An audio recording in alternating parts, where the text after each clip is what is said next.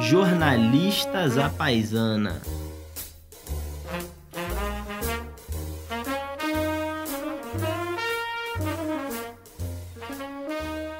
Bom, começamos mais um Jornalistas da Paisana. Bem-vindo, bem-vinda, ouvinte, a 2020 e aos anos 20. É, quem está aqui também é, comigo nessa abertura de 2020, dessa, desse novo período da humanidade, é o nosso editor e produtor Vitor Garcia e também, lamentavelmente, o Daniel Barros. Olá, tudo bem? Feliz ano novo para todos vocês. Hoje nós vamos ter um programa muito importante. Vamos encarnar aqui a mãe de Iná e começar a fazer previsões para 2020 nos temas que a gente mais tratou aqui no Jornalistas a Paisana. Uhum. Ou seja, culinária. Exato. Futebol. Né? Futebol. Isso. é, ó, História eu, em quadrinhos. Pra, antes de anunciar os temas que a gente vai, vai focar principalmente, eu acho que a gente pode começar com a seguinte, é, o seguinte ponto com certeza muita gente vai morrer em 2020 e muita gente vai nascer em 2020. É, verdade. Não, alguma celebridade vai morrer em 2020. Vai falecer em 2020. Esse é o ano vai. em que uma celebridade importante que mora no coração dos brasileiros vai vai, vai partir é, dessa. Eu tô com essa sensação também. É, isso isso, eu isso acho que uma, uma, particularidade desse ano. Outra outra coisa que eu achei é, digna de nota é o fato de que há muita incerteza no horizonte, é. né? Era uma coisa que. Né, isso é uma coisa que. Isso é verdade. Qualquer coisa pode acontecer. Né? Qualquer né? coisa pode é acontecer. É impressionante. Esse é o ano em que Não, qualquer coisa cara, pode acontecer. Isso, isso você vê.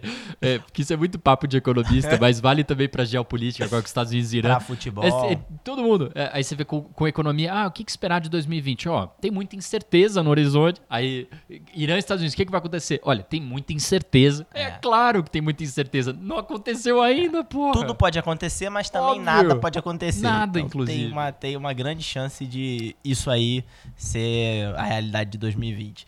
Olha, mas nós é, pensamos aqui em três grandes macrotemas que a gente tratou bastante nesse ano. Um é política internacional. O que esperar, o que prestar atenção no mundo é, em 2020. Outro é Brasília. O que prestar atenção vindo de Brasília, das reformas econômicas, da agenda de educação que a gente tratou um bocado aqui, é, de, do Congresso Nacional. E, finalmente, o que esperar da política como um todo, da política nacional, sobretudo visto que este é um ano de eleições municipais a gente uhum. vai tratar aqui um pouquinho, pensar em alguns personagens interessantes, é, mas a gente vai ter um programa específico sobre isso, muito em breve, é, uhum. falando sobre as leis eleitorais e tudo que muda nas regras do jogo. É, então, esse talvez seja o tema que a gente vai se alongar menos, é, embora ele seja é, parte do calendário é, brasileiro das eleições nesse ano. Vamos começar então com o que a gente não vai falar. A gente não vai falar de futebol, é, mas eu queria deixar claro que eu espero e eu conto com a decadência total do Flamengo em 2020. Ele diz isso porque não tem a menor expectativa de que o seu time, Botafogo, vá ter uma grande ascensão, né? Cara, a gente tá numa situação que é o seguinte: tudo dá, pode acontecer. É, é muita incerteza. Nós vamos falar de política internacional. É, bom, esse ano tem a eleição que move corações e mentes é, de, de provavelmente da humanidade inteira, pode-se dizer, que é a, a eleição é, em Singapura. Não, brincadeira. A eleição nos Estados Unidos. Eleição em Singapura? É, pois é. seria notícia. Seria uma puta notícia. É, a eleição nos Estados Unidos, o Donald Trump, é, que sofre é, processo de impeachment, vai buscar a sua reeleição e. É, do outro lado, a gente tem metade dos candidatos democratas que tinham é, há um ano, ou seja, a gente está só com 418 candidatos democratas disputando a vaga. É, essa eleição ela é fundamental, é obviamente, para os Estados Unidos, mas ela é fundamental também para a gente. Então acho que é, é bom a gente começar mas falando... Mas só essa, porque as outras eleições as outras não, as outras Estados Unidos não. nunca foram muito importantes Não, não, não, só essa, só essa. Agora essa, essa, essa, muda tudo. Aliás, esses dias eu recebi um negócio, eu não lembro de quem, mas dizendo que é, essa eleição nos Estados Unidos de 2020 vai ser a mais tensa desde o final do século XIX. Eu adoro esse tipo de coisa. Primeiro, porque é impossível comparar o que, é tenso. O que, que é tenso pra você, pô? É, e segundo, ignora. Pô, a eleição de 68. O, Bob Kennedy foi assassinado durante a campanha. Mas isso não foi tenso, foi Não tranquilo. foi isso, foi tranquilo. Foi tranquilo. Tranquilo, tranquilo. Foi em paz. É, a campanha de 76, depois do Watergate, com renúncia do Nixon, com uma campanha é, com gente é, é, é, levando soco na cara de polícia na rua. É, mas essa de 2020 vai ser a mais tensa. Exatamente. Não que ela não, Não, seja, mas essa vai assim, ser realmente muito né? polarizada também, né? Ó. que é uma coisa incomum Nunca tinha nos pensado Estados nisso. Unidos, uma eleição polarizada. É verdade. Mas para além só. dessas coisas inovadoras, importantes, que você nunca ouviu, que a gente acabou de descrever aqui, Nunca. é, tem aspectos muito legais dessa eleição é, presidencial. É, o que é curioso é que o campo democrata reduziu um bocado, embora ainda tenha um número grande de candidatos, reduziu um bocado, e você já teve. É, e você tem uma sensação é, de que o candidato que está na frente, que é, é, se tudo acontecer como esperado, é, seria o candidato do Partido Democrata, que é o Joe Biden, é, todos os atores, todos os analistas acham que é o candidato que em algum momento vai cair, que vai começar, que alguém vai passar ele. Todo mundo, ele é o candidato que tem tudo para ser candidato, mas não vai ser. É o que todo mundo acha.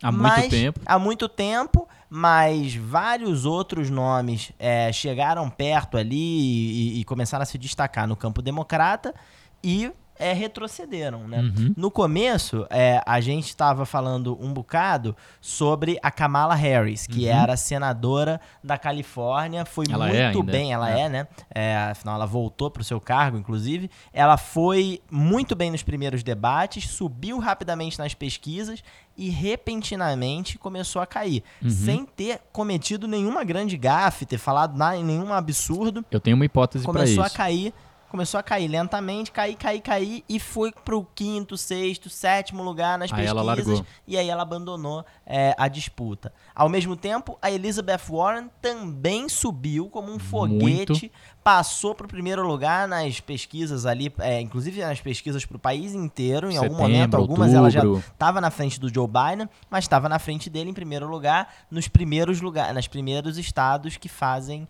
As é, as primárias. primárias, né? Iowa, New Hampshire e tal. E aí ela começou a cair também, dando espaço para o Pete Buttigieg, o famoso Mayor Pete. Uhum. Não sei se tão famoso no Brasil, mas que É. está cada vez mais famoso nos Estados Unidos. que mudou de postura durante a, cam- a campanha até agora, né? Ele começou buscando voto ali junto a- aos chamados progressistas, né? Todo mundo no, no- no Partido Democrata é progressista quando comparado ao Partido Republicano, mas ah, ah, convencionou-se chamar a ala progressista do Partido Progressista eh, como aqueles candidatos como a Warren, o Bernie Sanders, que são aqueles que são é, muito de identity politics, em alguns casos é, se dizem socialistas. O Bernie se diz, eu sou socialista, né? É, a Warren dizia e depois é, né, pa- passou a falar que não, mas enfim, é- essa é a ala. O Mayor Pete ele começou a campanha um ano atrás, exatamente um ano atrás, janeiro, fevereiro de 2019. Ele era dessa área, ele estava buscando voto nesse campo, né? É, com muito identity politics e tal. Agora ele foi pro campo do centro. Ele está disputando voto com o Biden, que é o foco dele hoje. Ele migrou pro centro porque ele percebeu que ficou uma coisa impressionante. A Warren e o, San- e o Sanders juntos, eles têm 45% dos votos. Sim. Separados, cada um tem 22,5%. É. É, e ele virou e falou assim: o que, que eu posso tirar daqui? Mais nada. Então deixa eu ir pro, pro outro contingente onde tem só um cara meio que sozinho, agora, né? Que os outros caíram. completamente pragmático. Ele tá subindo também, mas de novo, eu mantenho a análise que a gente fez lá atrás. Uhum. Mayor Pete é um cara super jovem, dinâmico, que fala bem, vai Ele é bem nos ótimo. debates, ele é muito bom. é, Mas é agora. ele, essa não é a hora dele. É, uma das características marcantes do Mayor Pete é que ele é gay assumido. Uhum. Um é, candidato democrata gay assumido é um- uma coisa muito simbólica e maravilhosa. Muito bom que a gente tenha Isso, isso. é maravilhoso. É, já é chegada a hora que você tem um candidato competitivo que é abertamente homossexual, mas isso de fato é uma. um- dificultaria o caminho dele até a Casa Branca e eu imagino que uma boa parte do eleitorado democrata vai ser pragmático e pensar num candidato que tem mais chances de corroer a base do presidente Trump. Nesse cenário de muita incerteza, para Ó, voltar, ó, ó, ó, pra voltar à análise Não, mas- Mas inicial. você ainda não citou o Bernie, né? Porque Pois o Bernie é, foi um cara Bernie é um personagem impressionante. O Bernie era aquele é, é um cara que tem hoje é, 192 anos de idade. Ele foi para candidato João muito competitivo em 2016, quando a gente estava lá. É, ele realmente ele quase ganhou a nomeação da Quase, Hillary. por pouco. Ele teve uma postura que foi muito decente, muito bonita, que foi assim que ele perdeu. Ele imediatamente entrou de corpo e alma na campanha da Hillary, que é bem diferente dele, mas ele fez um trabalho de militante político mesmo. É, e agora ele falou: agora é minha vez. Né? É, por outro lado, a Warren foi a candidata-chave para Hillary ser candidata em 2016, porque ela tinha tudo para ser a candidata e ela deixou de ser em parte por pragmatismo, é, é a hora de uma mulher, mas tem uma na frente da fila, é, e em parte por pensar se a Hillary não for agora, a Hillary acabou. Eu ainda tenho mais quatro anos pela frente. Então a, a Warren também não, tem, não tinha até aqui incentivos para largar. Só que aí você tem o Bernie e a Warren disputando o voto. Eles têm uma mensagem muito parecida, eles têm posturas muito parecidas.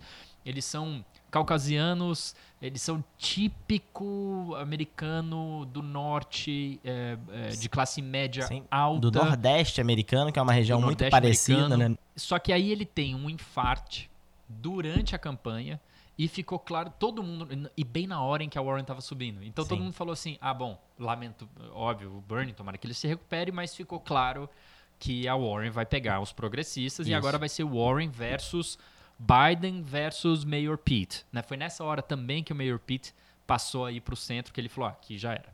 Só que o Bernie rebound, né? Ele voltou, ele deu um. Ele caiu e subiu. Sim. Muito forte. Ele participou de um debate dois, três dias depois, de ter Depois, e ele tido foi um ataque bem. cardíaco, né? ele foi Depois- muito bem. E ele, hoje, ele tem o apoio de quatro dos cinco deputados federais que são considerados as estrelas do Partido Democrata da ala progressista. A mais famosa delas é a OC, né? A Alexandria eh, Ocasio-Cortez. Quatro dos cinco já declararam apoio público ao Bernie. Eles não precisavam fazer isso nessa altura do campeonato, mas eles fizeram. É, isso é um ativo muito grande, né? E, mas eles não conseguem chegar na base Obama. Aquela base do eleitorado, não só a base negra, é, é, do- a parcela negra da sociedade americana, mas aquela parcela que, que é, é inspirada num candidato que tem os dois pés no chão. Ele consegue falar sobre o futuro, ele consegue inspirar sonhos, mas ele tem os dois pés no chão, ele não tem apenas um. Eles não conseguem chegar nisso. Então eles chegam nos muito, muito jovens, que biologicamente falando tem poucos estímulos para pensar pragmaticamente sobre o futuro, e nos muito, muito velhos, que são céticos e estão cansados de tudo isso daí. Só que a maioria, a maioria do, do eleitorado está no meio desses dois polos. E a maioria do eleitorado é, olha para gente como o Biden e fala: Ó, esse cara, esse cara fala mais para mim. E o Biden, eu, eu falei isso no nosso primeiro programa, eu acho que ele tem uma. uma eh, como é que fala? Um- um- uma carta vencedora, o Biden. Ele pode até perder, mas eu acho que ele tem tudo para ser o cara.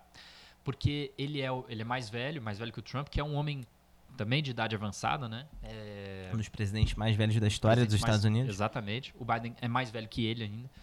Todo mundo sabe disso, o próprio Biden também. É, a campanha dele é muito clara, muito direta.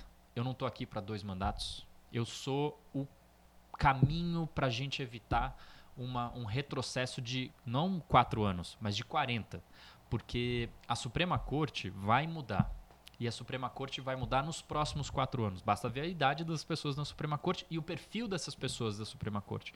Quem vai sair da Suprema Corte são os juízes, os, os juízes, como eles chamam lá, seria ministro aqui do STF, progressistas. Sim, liberais, como eles São dizem, liberais. né? Eu, na presidência dos Estados Unidos, eu vou definir esses cargos. Vai ser da nossa turma. E eu tenho só quatro anos. E eu vou sair. E aí a gente vê. Mesmo que passe de novo para os republicanos, aqui a gente manteve as nossas vitórias. E isso cala fundo para a turma que pensa em identity politics e identity politics apenas. Eu tenho dúvidas. Eu acho que esse discurso é um discurso excessivamente pragmático para uma população que, sobretudo nos Estados Unidos, precisa ser engajada, conquistada para ir lá votar, para fazer o esforço de ir lá votar. Afinal, o voto nos Estados Unidos não é obrigatório. Uhum. Eu acho que isso pode funcionar para uma parcela da população, mas não é forte o suficiente para vencer é, um candidato que é muito querido do lado dos republicanos. Um candidato é. que é muito bem visto do lado dos republicanos. O que é assustador. Que tem né? um percentual grande de aprovação entre os republicanos, um do percentual mais, dos percentuais mais altos entre os candidatos é, à reeleição no Partido Republicano e até a eleição no Partido Republicano. Então, é, eu acho que você precisa de um candidato que de fato conquiste as pessoas. Uhum. Não só um candidato respeitável, admirável, uma figura que as pessoas gostam e tal é um candidato que mexe com as pessoas, que leva, é, pra, que leva o, o, o caneco é, nas eleições, é, principalmente no momento atual, com uma influência tão grande das redes sociais. Eu acho que ele não vai conseguir é, fazer isso, não vai conseguir motivar é, uma parcela expressiva da população americana, muita gente não vai votar e eu acho que se o Joe Biden for o candidato, o Trump ganha a eleição com muita facilidade. Mas aí vem, eu entendo o seu ponto, mas aí vem um negócio, ele sabe disso, né? É, o exemplo da Hillary é muito chamativo, né? A Hillary ganhou no voto popular, ela teve quase 4 bilhões de votos mais que o Trump. Nesse ano, qualquer que seja o candidato do Partido Democrata vai vencer de novo no voto popular do Trump, porque a Califórnia e os estados de Nova York, só para pegar dois, então, Illinois também, os três é, estados mais populosos dos Estados Unidos, eles estão ainda mais anti-Trump. Mas o que importa não é o voto popular, é o voto de delegados. Então, qualquer que seja o democrata, talvez o Biden tenha menos, mas será mais votado que o Trump, não tenho dúvida em relação a isso. E o, Biden, e o, e o Bernie ou a Warren tenham mais votos, mas o que importa é, é ser eleito. E para ser eleito tem que ter os delegados. É, mas aí é que tá.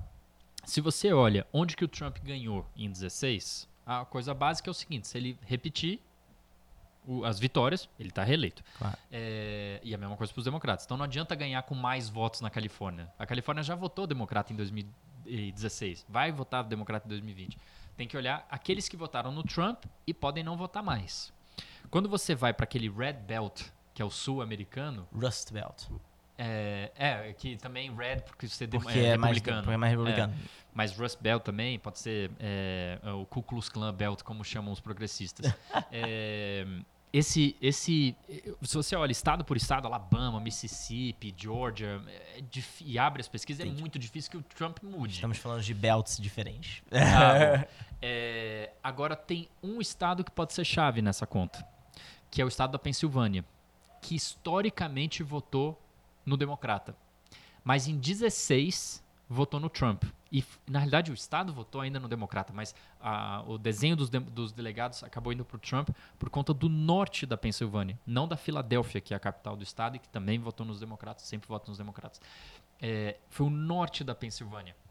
Então, sendo bem pragmático, se você vai assim, conta Estado, Estado e, e, assume que quem foi democrata continuará democrata, quem foi republicano continuará republicano, se você vira a Pensilvânia, o novo presidente é do Partido Democrata.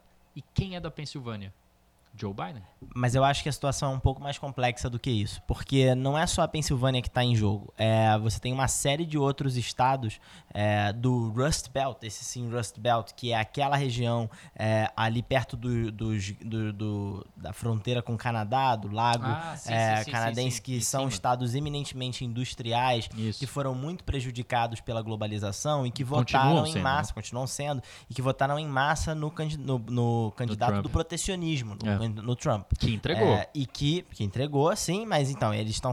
Muitos deles, eu imagino, estão satisfeitos uhum. e eles só cogitariam mudar de candidato se fosse para um candidato com uma agenda semelhante é, no campo econômico. E uhum. esse candidato é não é o Bernie é Sanders é, o ou é a Elizabeth Concordo. Warren. Concordo. Não é o Biden. Então, Concordo. as pessoas que votaram no, no, no, no, Trump em Michigan, que virou, pro, pro virou vermelho, é, em Wisconsin, que virou vermelho, uhum. no norte da Filadélfia, que virou é, vermelho, é, ali mais para cima em Ohio, que, Ohio, é, que, que também é um estado é, é, pêndulo é, historicamente, esses essas pessoas, eles não vão votar no Joe Biden, eles não vão trocar o Donald Trump pelo Joe Biden. É, eles vão trocar, eles só trocariam o Donald Trump por um candidato como é, a Elizabeth Warren ou o, o, o Bernie Sanders. Então, por isso que eu acho que é, a escolha pelo Joe Biden é a escolha pela derrota. Eu acho que ele, ele uma vez candidato, é, perderá a eleição para o Trump, porque ele não vai conseguir reverter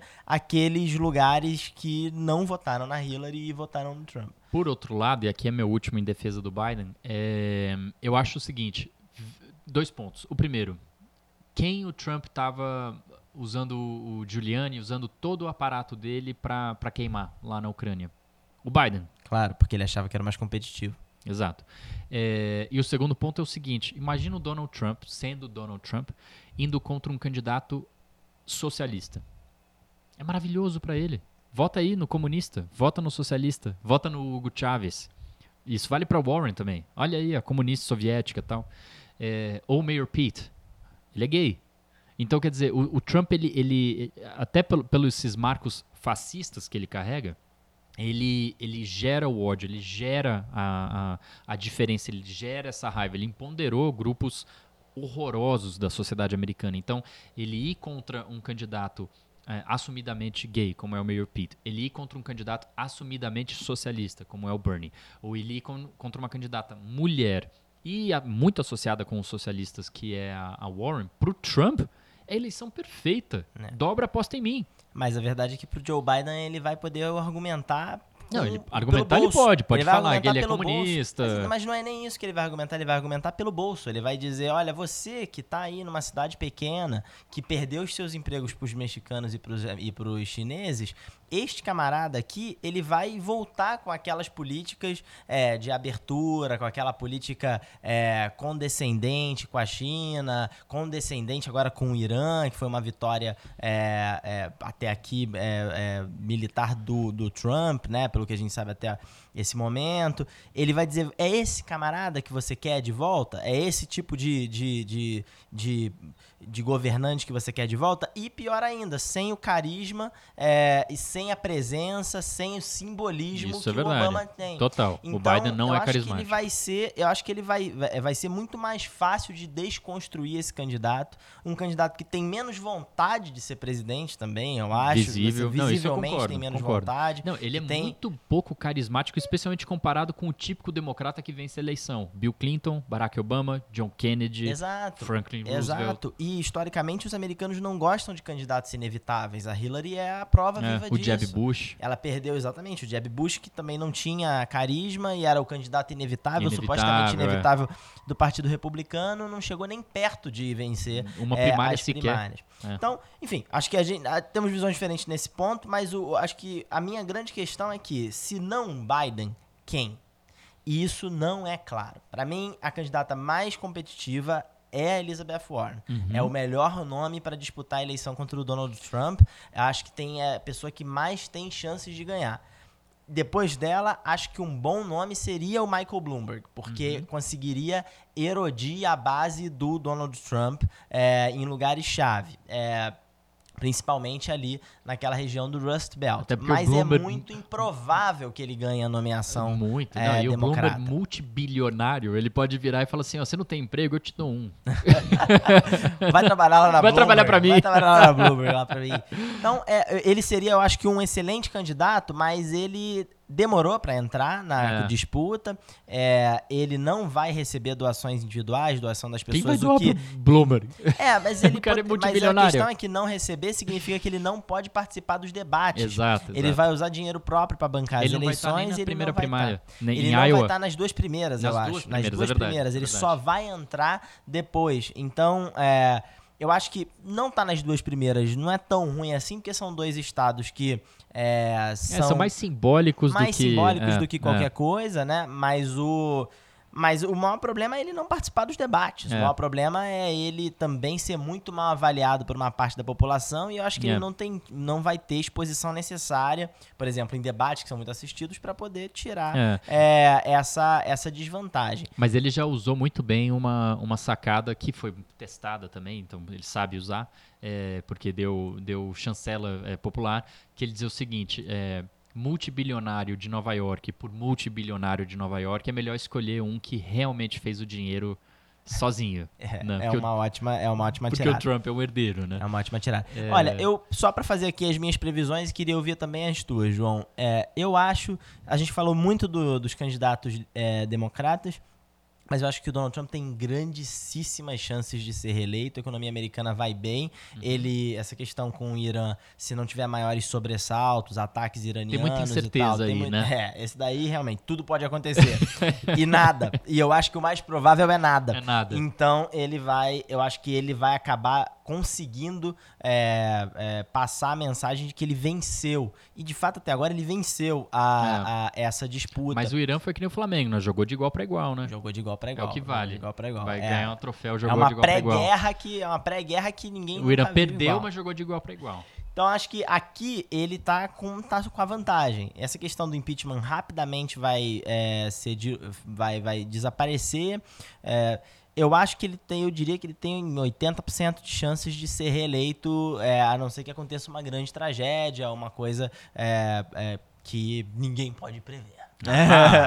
Ó, Mas, Ah. só para finalizar também as previsões, eu acho que a o candidato é, pode ser o Biden ou pode ser a Warren. Eu acho mais provável nessa altura, dou o braço a torcer, que seja o Biden. Por isso que eu digo que o, Trump tem Trump 80% de, ve- de chance, porque eu acho que o Biden, como candidato, é o candidato mais fácil do Trump é, derrotar. Uma pena. A Warren seria uma excelente candidata. Mesmo que para perder, perder com a Warren é melhor que perder com o Biden para o Partido Uhum. Democrata. Eu, con- eu- com esse final eu concordo totalmente. Com o restante, não. É, o que eu acho que fica interessante também, mas eu concordo. É, acha o Warren de todos os, os quatro principais né, que sobreviveram a, a, a melhor candidata. Eu gosto muito dela também, é, mas eu acho que não. e seria, também concordo, seria melhor perder com ela do que perder com o Biden. Mas, dito isso, eu discordo do resto. O que, que, eu, o que, que eu acho? Eu acho que a gente está entre o Biden e o Bernie. Eu acho que a Warren realmente não, não vai perseverar. Eu tô impressionado com a capacidade do Bernie de não só de resiliência é, física, mas de resiliência política. Ele conseguiu, não é pouca coisa, ele virou quatro dos cinco deputados federais que cativam o público jovem americano. Eles não precisavam apoiar um candidato nesta altura do campeonato. E eles apoiaram. O Bernie. É, a única que não apoiou o Bernie apoiou a Warren porque ela é de Massachusetts. É, então ficaria numa situação complicada. Tão complicada quanto pronunciar o nome do estado. então eu acho que Pior, entre escrever. escrever. Sabe que na, na época de faculdade eu tinha uma aula de rádio e eu tinha uma parte do trabalho eu tinha que escrever o texto para o locutor é, ler ao vivo na hora. E eu escrevi o seguinte texto: Incêndio em fábrica de salsicha em Massachusetts. E foi uma ótima experiência. Não teve quase nenhum problema na leitura. Foi ótimo. É, né? para ele, certamente. Foi ele foi maravilhoso, mas somos amigos até hoje. Mas, é, e outra coisa que eu discordo, que é o último ponto que eu queria trazer do Biden. O Biden, ele tem um problema óbvio de carisma, ele tem um problema óbvio de cativar esse eleitor que passou um ano todo entre Bernie e Warren, Bernie e Warren, e aí Warren e termina com Biden. Então, Ele precisa cativar esse cara, e essa mulher, esse, esse eleitorado. É, mas ele tem uma vaga de vice, né, para oferecer. E o que que ele pode oferecer para vice? Aí você tem um mundo pela frente. Acho que nomes não faltam, mas pensa só na, na, na Kamala Harris. Não estou dizendo que, que vai ser ela nem nada, mas ela é mulher, o Biden não. Ela é negra, o Biden não. É, ela é jovem, o Biden não. Então ela, ela, ela coloca um monte de, de garantias para um, um eleitorado que o Biden não consegue. Não que ele não precise de apelo junto ao eleitorado negro, ao contrário, ele é muito bem cotado junto ao eleitorado negro por ter sido vice-presidente do Barack Obama. Sim. Mas, ainda assim, ele é um branco de olho azul privilegiado pelo sistema político há 50 anos. Então ele tem esse, essa, É verdade. essa dificuldade. Mas devo confessar que eu acho que é muito superestimado o impacto que o vice tem na competitividade do candidato presidencial. Toda Sim. eleição, ah, os analistas políticos gastam horas e horas, um monte de saliva para dizer quem vai ser o vice, como isso vai fazer diferença na eleição. E as evidências mostram que a diferença Ah, é muito Você vai dizer que o Índio da Costa não adicionou votos ao José Serra em 2010? Com certeza. Ah, com bom. certeza, Com certeza. Ah, É, bom. você acha que. o- Por que, você acha que o Bolsonaro? Milhões de brasileiros votaram no Serra por causa do Índio da Costa. Exatamente. Né? Ninguém vota no Índio da Costa, mas Que é- como vice é como uma maravilha. vice era uma maravilha. Trazia voto que era uma brincadeira.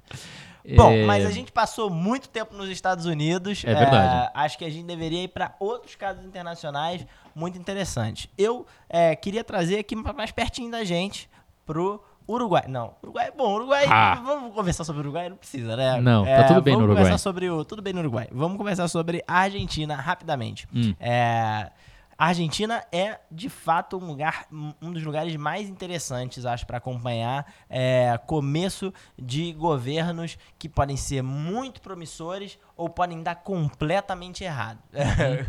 que é o caso, é, é, é, o caso lá é, do, Do novo governo Fernandes. peronista, é, exatamente, o novo governo peronista do Fernandes. é, esse cara, ele realmente me chama a atenção e eu tenho uma certa simpatia pela é, forma como ele tem tratado A sua as tatuagem questões. dele ficou ótima. Ficou muito legal, né? O, ele, tem, ele tem sido um, um, um sujeito ponderado nas suas colocações, é, Uhum. Que tem é, fez uma transição muito é, Isso foi. republicana com o Macri e Aliás, mérito também mérito do Macri, também, claro. É, mérito também do Macri, Claro. mas certamente dele. Uhum. é, assim que acabou a eleição, parou com as é, provocações e tratou a questão como estadista Isso. junto com o Macri que estava saindo. Com a diferença que o Macri saiu depois de fazer um péssimo governo. Foi horroroso. é, e ele está entrando com uma expectativa é, de, de que assim, pode, pior não pode ficar. é, né? exatamente. De que pode é, começar a melhorar as coisas. Tomou decisões rápidas, rapidamente é, levou uma agenda legislativa que, embora não seja estrutural para resolver os problemas é, argentinos, é, pelo menos traz uma resposta imediata a algumas dessas questões, Uhum. reconhecendo que essas é, respostas são realmente temporárias, porque a situação é calamitosa é, Uhum. lá.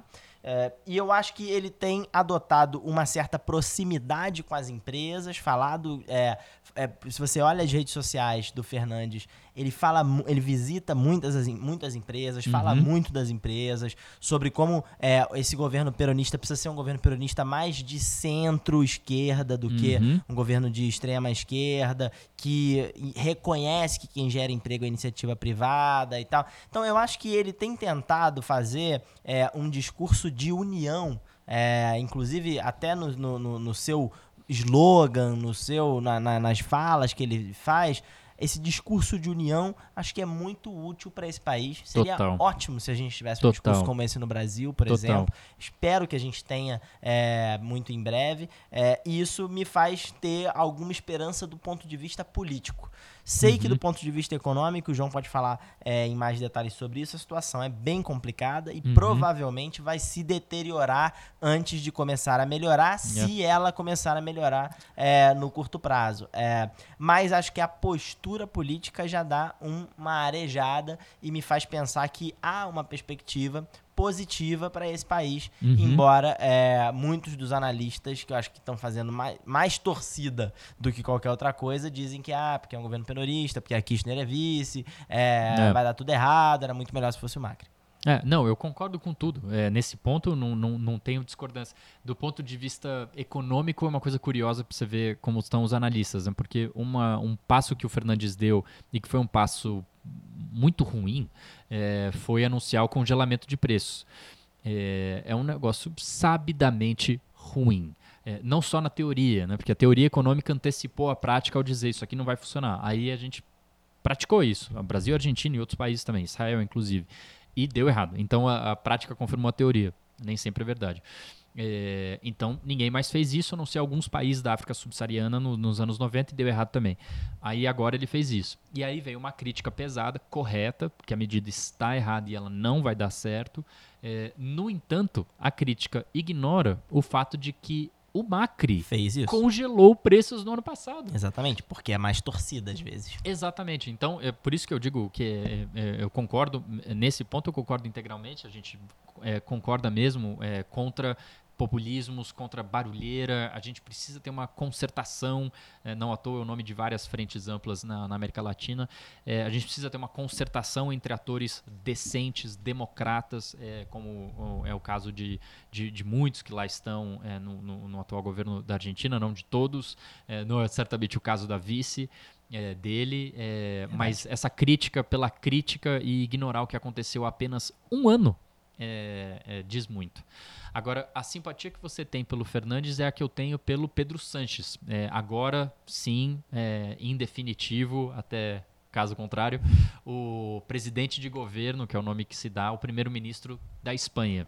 O Pedro Sanches ele tem há três anos me, me motivado muitíssimo sobre é, dois aspectos. O primeiro, forma de se portar perante um país rachado é, economicamente, com uma taxa de desemprego é, constrangedora, bizonha. Isso a gente entende. Nós estamos assim no Brasil, os argentinos entendem. E uma coisa que é mais idiosincrática à Espanha, que é um país que não se entende como país. É, o que torna as coisas ainda mais difíceis para uma mensagem nacional, né, com movimentos separatistas em praticamente todas as regiões. É, mas ele, de três anos para cá, ele tem me impressionado sobre a forma como ele consegue empacotar a mensagem dele, que está dentro da mensagem do partido dele, ele não está fugindo, ele não está sendo um um populista que está acima dos partidos, não, ele está dentro do que estabelece o Partido Socialista e Obreiro Espanhol.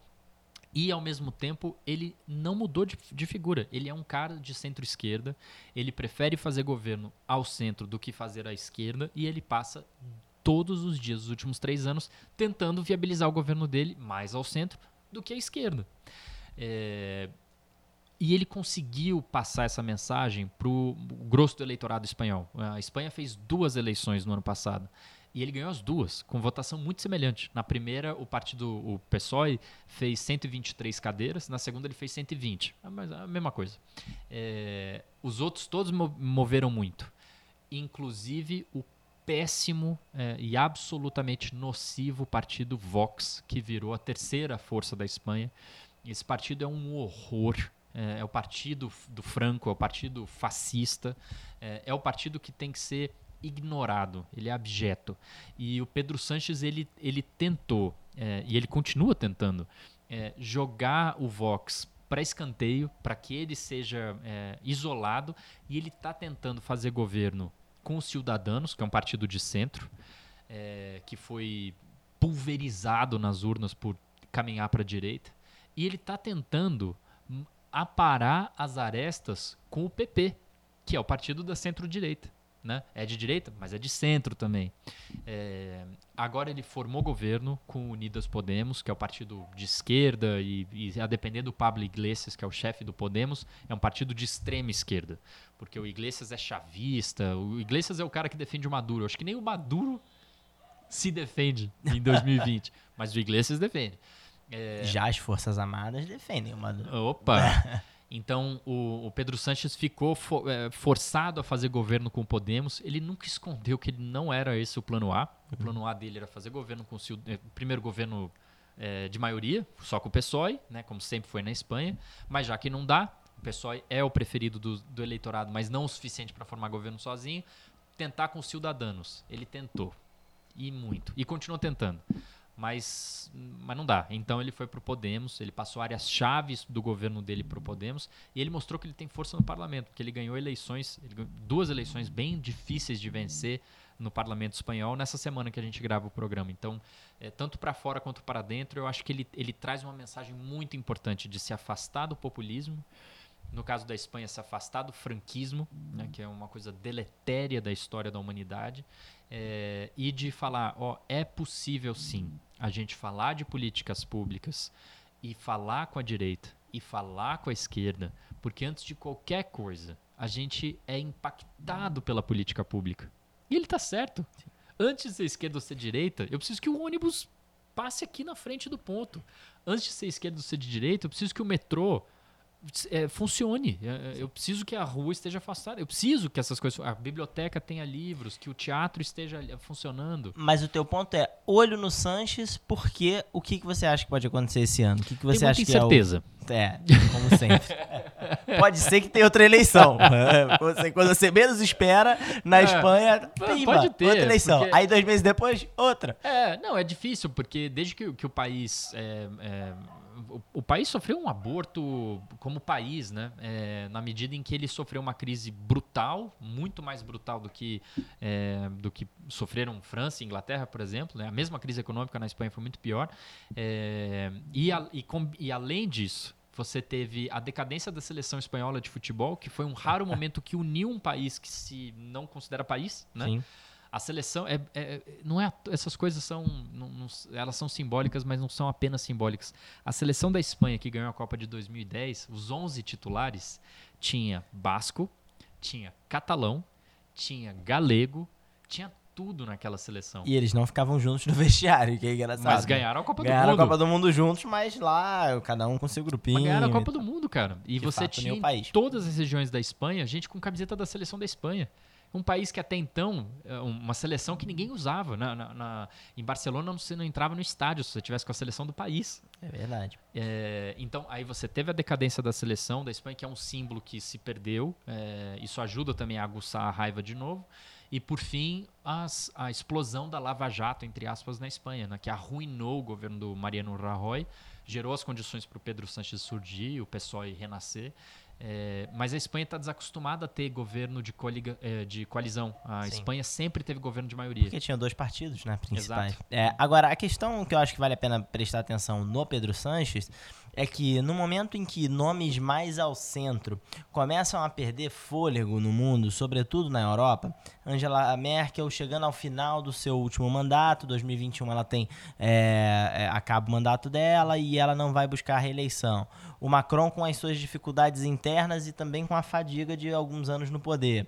É, o, a- o Reino Unido com um, presidente, com um primeiro-ministro é, conservador, de centro-direita, que vai estar muito poderoso e vai ter muita influência nos debates globais, mas que eu imagino que não vai conseguir se colocar como realmente um grande nome do centro, um grande estadista, embora ele tenha feito é, acertadamente, eu imagino, um discurso de união. O Pedro Sanches, se conseguir se fortalecer e governar com relativa tranquilidade, o que não é, é, tão provável, eu acho, É porque é uma mesmo. coalizão frágil. Ele venceu com uma coalizão frágil. Existe a chance de ter uma outra, uma outra eleição. É, se ele conseguir avançar, ele pode surgir como um líder regional é, de uma visão mais pragmática, de centro, razoável. é, que é uma coisa que é, faz tempo que a gente não vê um líder espanhol. É, É, o último é, foi o ocupar. Zapatero. Acho que o Zapatero foi o último, Foi o porque último. ele tinha interesse é, nessas questões é, globais, porque ele viajava para América Latina, porque ele era também carismático. É, o Mariano Rajoy nunca ocupou esse papel. e eu acho que o Pedro Sanches também não tem ocupado até aqui porque está com seus próprios problemas internamente, mas se as coisas se pacificarem, ele pode surgir como um líder é, internacional. Acho que Uhum. essa talvez seja a coisa que a gente deveria prestar mais atenção lá na Espanha. E só para finalizar a questão do Fernandes, eu gosto mais do Sanches do que do Fernandes. Opa! É, se tivesse que escolher entre os dois, escolheria entre os Sanches. É, o, escolheria o Sanches. Mas acho que o Fernandes também pode surgir como um líder regional. É um porque ponto. numa região em que você tem poucos políticos é, que estão governando com tranquilidade e poucos políticos que não estão mais próximos dos extremos, é, porque aqui no Brasil o Bolsonaro é extrema extremo. direita. A Bolívia é um no Chile, o caos. Sebastião Pinheira não é tão extremo assim, mas está com seus próprios problemas internos e não Sim. vai conseguir é, é, sair como um líder regional, quiçá um líder nacional, porque Pois ele está é. com muita dificuldade. O Ivan Talvez- Duque na, na Ivan Duque Colômbia. na Colômbia nunca ocupou esse papel e não vai ser agora que ele vai ocupar. Na Bolívia ninguém sabe o que vai acontecer. No Peru também não. É, o Uruguai é um, parti- é um país com pouca expressão. é, acho improvável que Lacalipol também tenha esse, pa- Uhum. esse papel. Então, o Fernandes ele pode ser o presidente latino-americano com maior projeção é, e- é, é, de liderança regional, é, mais respeitado pelos seus pares. Acho que ele tem que tomar cuidado com a questão da Venezuela, porque É. a postura com a Venezuela acho que deu- é, precisa ser dura, precisa ser, precisa tratar como ditadura mesmo, e ele não tem feito isso. Ele tem então, sido muito ele condescendente. tem sido conde- condescendente. Então, não tem dado apoio irrestrito, não tem sido elogioso, é, até porque se fosse seria um louco, É. mas ele também não tem sido duro o suficiente. Então, acho que se ele mudar essa postura, pode emergir é, e, e conseguir minimamente resolver seus problemas internos, pode emergir como uma liderança regional, como o Sanches pode emergir como uma liderança regional é, na Europa, eventualmente até uma liderança global. É, Bom ponto. Vale a gente também migrar aqui para falar do Boris Johnson. Impressionante a vitória que ele é, adquiriu é, nos Estados Unidos. avassaladora. Avassaladora. E eu acho que a interpretação do Boris Johnson é que ele sempre foi um cara mais ponderado do que ele pareceu ser nos últimos 3, 4 anos da política britânica. Uhum. Porque ele queria se diferenciar do David Cameron, queria se diferenciar de outros políticos é, conservadores e queria ser o grande é, é, é, capitão do barco que levava a, é, o Reino Unido para longe da Europa. Uhum. É, ele já ocupa esse papel. O Brexit vai acontecer, vai acontecer nos termos que, Que o Boris quiser. Johnson quiser. Então ele já ganhou essa batalha. Essa Foi. ele já levou, muito também por conta da incompetência do Jeremy Corbyn, é, Um que era o horror, né? líder do Partido Trabalhista. Ainda que- é, né? é, que ainda é temporariamente, vai deixar Vai de ser deixar. muito em breve, Uhum. mas que diz que ele não perdeu a eleição nos méritos É que os verdade, britânicos é verdade. concordavam com Não, ele. ele Foi jogou de igual maior- igual. Ele jogou de igual Jogou pra de igual Não, igual. Foi Jogou a igual maior igual. derrota, a maior derrota, Derrota- desde Margaret Thatcher. Isso. Mas, Mas é, jogou de igual pra mas igual. ele ganhou Jogou no igual argumento. igual. Ele ganhou no argumento. então, Isso, realmente, ele tem toda a razão, é, mas perdeu, perdeu É, feio, é uma que derrota dos São que nem os flamenguistas. Até hoje eles estão muito contentes de terem perdido a final do Mundial pro Liverpool, mas o que importa é que eles jogaram de igual pra igual. É, é, agora, Mas só pra finalizar esse ponto, eu acho que o Boris Johnson vai é, é, migrar mais pro centro, como migrou imediatamente, depois de ganhar a imediatamente, eleição. imediatamente. Agradecendo, sobretudo, aqueles eleitores que é, tradicionalmente votavam no Partido Trabalhista e que votaram nele. Ele ganhou em vários é, distritos, várias regiões que os trabalhistas historicamente ganham. E ele Uhum. disse que e ele diz que quer pro- que eles não se arrependam, provar para eles que valeu a pena migrar para que eles continuem votando nos conservadores, nas conservadores. próximas eleições. Perfeito. Então ele tem migrado para o centro desde a É. eleição e acho que provavelmente vai tentar é, buscar também uma liderança global mais razoável, mas que curiosamente tem boas relações com o presidente Trump, tem boas relações com Uhum. outros nomes mais extremos da política global. E antes da gente chegar em Brasília, um último ponto desse meu lado é notar, ah, do, do- do- ponto de vista do, do Pedro Sanches, que ele está à frente do último grande partido de esquerda tradicional da Europa, né? aqueles partidos que foram eh, fundados no século XIX ainda, né? Eh, que continua com muita força eleitoral e com uma mensagem relevante e, e moderna, adaptada às políticas públicas de como elas deveriam ser tratadas em 2020, por exemplo. O Partido Trabalhista eh, inglês, como você acabou de, de lembrar, foi arruinado pelo Jeremy Corbyn, vai ter que se renascer. Sim. O SPD na Alemanha basicamente morreu. Agora a esquerda na Alemanha é o Partido Verde. Aliás, ótimo, porque o Partido Verde é realmente muito mais moderno que o SPD, mas enfim, nesse ponto. E o Partido Socialista na França está morto. Então, é, menos morto que o SPD, menos morto que o trabalhista, mas está morto dentro da França.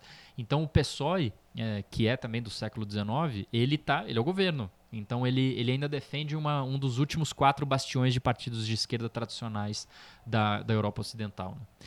Agora, indo para Brasília, Só para terminar questões Ih. de eh, internacionais, a gente foi bem ocidental aqui, não falou nada sobre o Oriente. não. Então vale a gente eh, destacar que acho que esse ano Eleições um na ano- China. É, não, vai ser um ano de muito crescimento na China e na Índia. Vai. Os dois países vai, vão crescer bem. vai. Acho muito provável que eles tenham Eu acho altas também. taxas de crescimento. Cara, você imagina o iFood na Índia?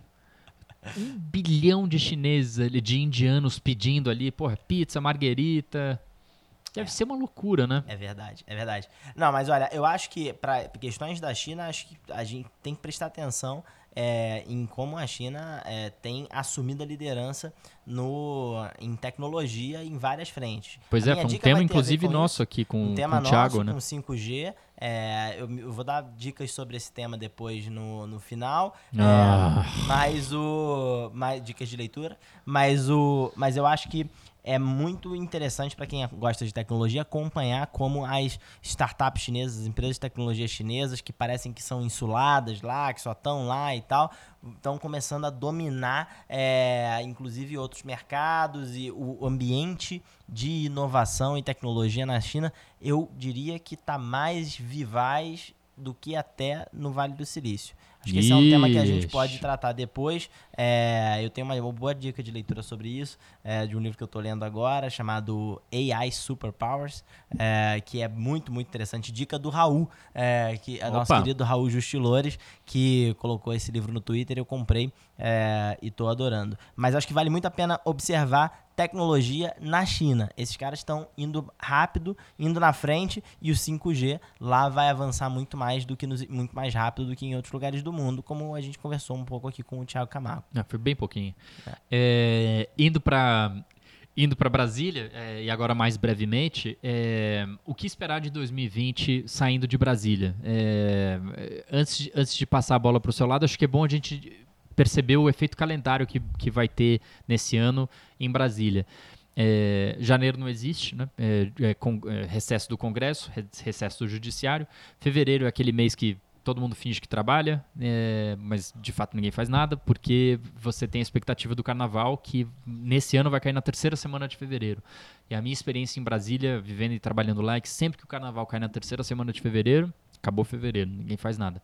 Finge muito, fala que vai fazer e tal, mas votar que é bom, não vota nada. É, então o ano realmente em Brasília começa no dia 4 de março, né? E ele termina na primeira semana de julho, quando o Congresso e o Judiciário vão para o novo recesso, porque na volta desse recesso são as eleições municipais. É, e a primeira vez que a gente vai testar todo mundo que ganhou em 2018. É, então, Brasília vai funcionar de 4 de março à primeira semana de julho, and that's it. O que, que dá para fazer de reformas ou qualquer que fosse, ou qualquer que seja, e num espaço de tempo tão curtinho? O que, que você a- a- apostaria? Eu apostaria que a reforma tributária não vai sair. Ah, como assim? Eu acho que a gente não vai conseguir buscar Todo consenso. ano a gente passa uma reforma Pois é, tributária. todo ano essa discussão. Sempre passa. Mas de fato a discussão sobre reforma tributária acho que está muito mais no detalhe, muito mais sofisticada, muito mais técnica Sim, sim. do que sempre foi, pelo menos desde que eu comecei a cobrir economia há um bom 2014, tempo né? atrás, é um bom tempo atrás lá na, na exame.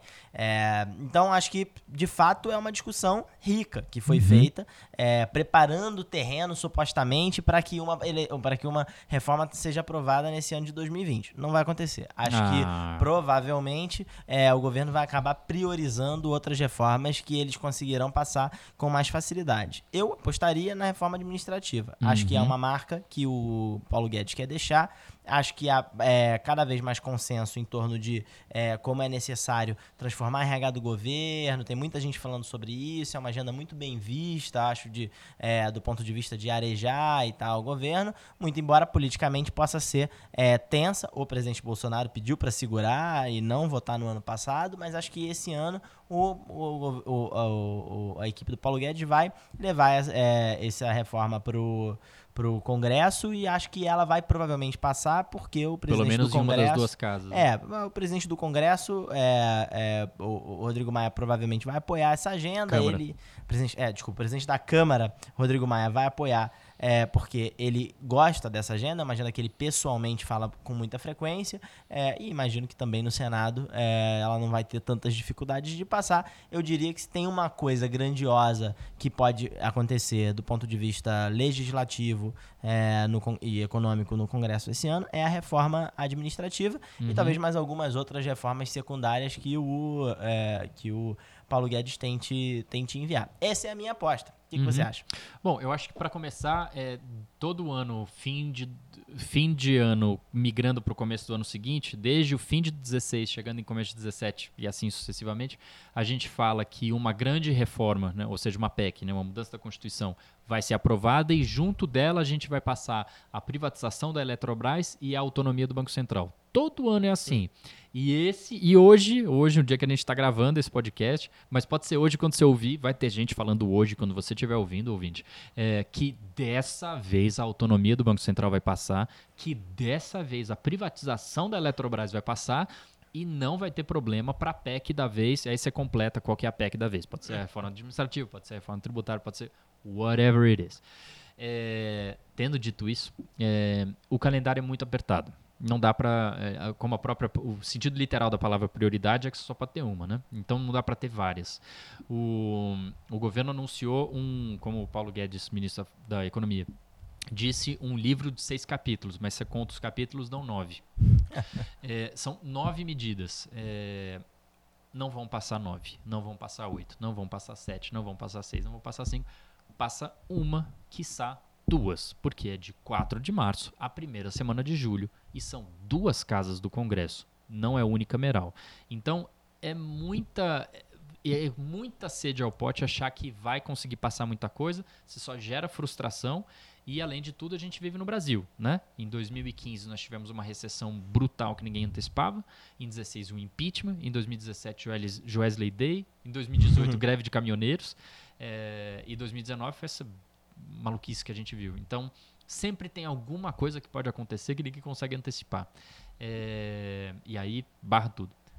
Falei tudo isso para dizer o quê? Acho que a reforma administrativa não a preço de face, qualquer que seja ela que seja enviada, não vai passar do jeito que está. Ela vai ser Nunca alterada, passa. óbvio. É, mas eu acho que tem pontos, eu concordo contigo, acho que tem pontos que a gente está maduro, ao menos na Câmara de Deputados, para passar. Se vai passar no Senado e aí ter efeito de fato, né, que aí é o que importa, são outros 500. É, mas eu acho que na Câmara tem jogo sim. Tem uma parte da reforma tributária que, é, para além das brincadeiras que eu fiquei sacaneando aqui quando estava falando, é, mas que eu sou otimista. E é Qual? é mais por é, tanto uma parte técnica e a amarração política. Vou começar pela amarração política. O relator da PEC 45, que é a reforma tributária da Câmara, né? a gente tem três, é, é o Agnaldo Ribeiro, deputado federal pelo PP da Paraíba. Ele é muito, muito cotado para ser o próximo presidente da Câmara dos Deputados, né? no ano que vem, 2021.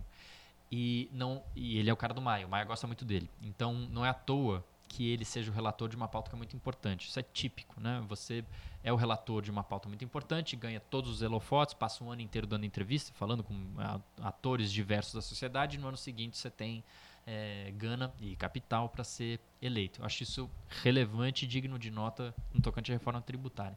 E da questão técnica em si, eu sou muito cético que a gente passe uma reforma tributária com esse nome, que envolva tributo estadual, ICMS, que é uma uhum. esculhambação, uhum é, e o ISS dos municípios. Agora, se a gente chamar a reforma tributária uma reforma de tributos federais e tributos federais apenas, é, mexendo no imposto de renda, reduzindo as deduções, talvez até colocando uma alíquota adicional, e ou unificando os dois tributos federais que são horrendos, é o PIS e a COFINS, né? só a legislação da COFINS tem mais de mil páginas. É impossível você pagar a COFINS de forma correta.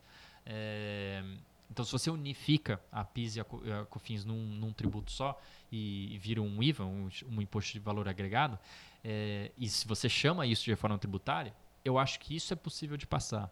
É, talvez até nas duas casas ao final de 2020, nessa janela de 4 de março a primeira semana de julho, na Câmara apenas. Né? É, mas é difícil você chamar uma reforma que é apenas em tributos federais e que tem um impacto de produtividade muito pequeno no curto prazo Sim. de reforma tributária. Né? Afinal, todo mundo está olhando para o ICMS, né? Que é o que importa. É óbvio que se puder fazer a simplificação do PIS e da COFINS, melhor fazer do que não fazer. É óbvio.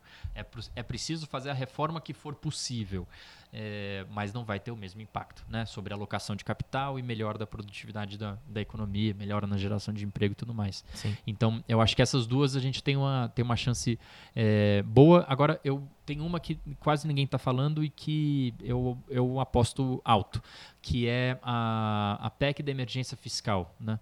ela, ela tem duas versões, tudo, tudo tem mais de uma versão, né? escolhamação completa. É, a gente tem a PEC da emergência fiscal, que foi enviada pelo Paulo Guedes para o Senado.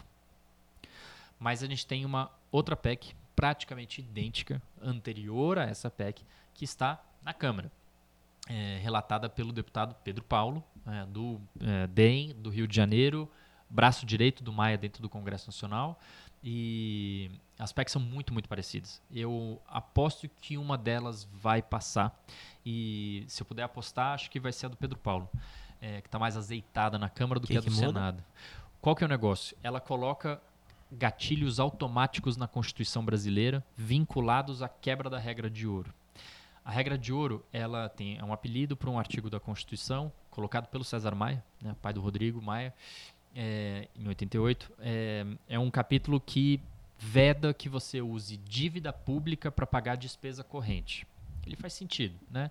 É, a dívida pública é uma dívida que você vai pagar no futuro, nossos filhos e netos, e a despesa corrente é a gente que usufrui, né? É, é o salário do médico hoje. O nosso filho não vai usar o médico que está sendo assalariado hoje, ele vai usar no futuro. Então você usa a dívida pública para financiar gastos que virão no futuro, como investimentos públicos, que só né, tem efeito lá na frente. Você não pode usar a dívida pública para financiar a despesa corrente. A regra de ouro ela nunca foi quebrada, até 2019, quando ela foi quebrada pela primeira vez na nossa história. E o que aconteceu? Nada. É, então essa nada, nada, nada mesmo. O governo se endividou na ordem de 280 bilhões de reais para pagar a despesa corrente e nada aconteceu. Então não é tão de ouro assim, né? É. Então o que essa PEC faz é o seguinte: pode quebrar a regra de ouro? Melhor que não, mas às vezes tem que quebrar. Então se vai quebrar, você vai ter uma punição. E a punição são esses gatilhos automáticos. A regra de ouro ela será quebrada em 2020. O- A peça orçamentária aprovada pelo Congresso Nacional em dezembro, que já está agora em vigor para 2020, ela inclui a quebra da, reg- da regra de ouro. Ela deve acontecer em algum momento entre maio e junho.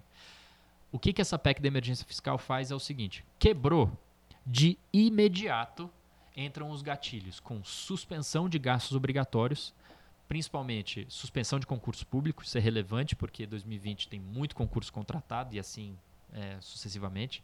É, a gente, eh, o governo federal poderá reduzir salário de servidor concomitante à redução da jornada, então você trabalha menos, ganha menos.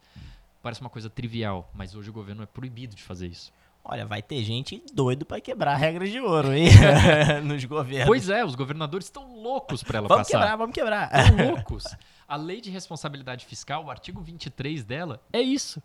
Só que o Supremo declarou que essa lei, que é uma lei complementar, né? é uma lei acima de todas as leis, só está abaixo da Constituição, é ilegal. É inconstitucional.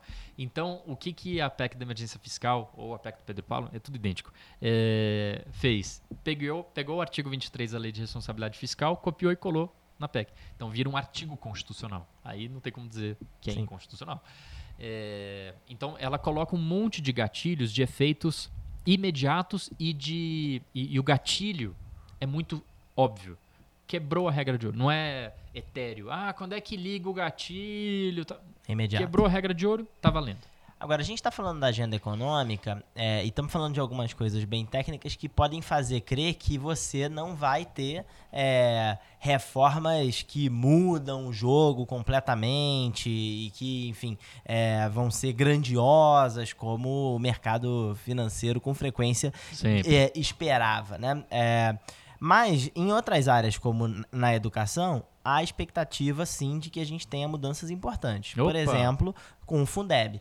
Esse ano de 2020 é o ano para definir o novo Fundeb, que é o Fundo Nacional é, que, com recursos é, para que os estados e os municípios paguem é, os custos é, de, de- os custos da educação e que redistribui o dinheiro dando mais recursos para aqueles estados e municípios que são mais pobres e que têm portanto uma capacidade de arrecadação menor, sobretudo os estados nordestinos, os estados da região norte e alguns lugares é, da região é, da região centro-oeste também que se beneficiam muito é, dos recursos do Fundeb. A expectativa, é, na minha visão, é que o Fundeb seja é, transformado em algo permanente, porque até aqui a gente teve Fundebs temporários. Primeiro o Fundef, que Uhum. foi é, é, passado Do lá governo pelo Fernando governo Henrique. Fernando Henrique, o ministro é, Paulo Renato de Souza, é, que teve o seu período de duração de aproximadamente 10 anos. De 10 anos até que ele fosse substituído é, por um novo fundo, que foi sim o Fundeb. Trocou o F pelo feito, B. Sim, mas mudou muito porque é, passou a incluir as creches, passou a incluir o ensino médio, é, os valores mudaram, enfim, mudou um bocado. Com o, no governo Lula, lá com o ministro Fernando Haddad. Agora, em 2021, para 2021, 2020, na verdade, mas para valer em 2021, acaba é, é, a vigência do Fundeb. E o que se discute é a possibilidade de, um, o Fundeb novo se tornar permanente e não ter mais um prazo para é, acabar. E dois, o Fundeb também ter uma, um repasse maior da União, do governo uhum. federal, que hoje paga por mais ou menos 10% do valor desse fundo. A maior parte do fundo vem da arrecadação dos estados e dos municípios, que são distribuídos pelo Brasil. Uhum. A expectativa é que esse valor aumente é, para a União. O governo federal, é, o MEC, ao contrário do seu discurso de mais Brasil e menos Brasília, estava disposto a aumentar um pouquinho. Aumentar uhum. para 12% e depois, eventualmente, poder chegar até talvez 15%. Mas o, o, o Congresso quer que isso vá muito mais. Quer uhum. que chegue a 30%, 40%, dependendo é, de, quem, de quem você conversa. É, a deputada Dorinha, Dorinha Seabra, lá do, do Tocantins, DEM, né? DEM Tocantins, é a grande liderança no Congresso discutindo esse tema. Ela fala com muita fluência sobre isso. É, é a pessoa para ouvir é, em relação a isso, mas ela fez uma proposta um pouco ousada na percentual é, do, da, da União pro, pro Fundeb. Talvez uma estratégia dela de jogar mais em cima para poder uhum. é, parar num meio termo que é mais, pro, mais, mais, alto possível. Uhum. É, o governo jogou lá embaixo e até agora o governo não disse que vai mandar uma proposta nova de Fundeb porque não gosta da proposta do Congresso, é, mas não mandou nada. Então, eu acho que o que vai prevalecer é o Congresso. O presidente Rodrigo Maia é, está. Que é do partido da Dorinha. É do partido da Dorinha está muito interessado nesse tema, tem falado sobre ele com frequência, assim como outros temas educacionais, que eu também uhum. não vou ficar entrando aqui muito no detalhe, mas, por exemplo, o Sistema Nacional de Educação, que é fazer uma espécie de SUS para educação. Uhum. É, ele está interessado nesse tema e provavelmente vai fortalecer as propostas que estão sendo discutidas no Congresso, com participação da Dorinha, mas também de outros deputados que são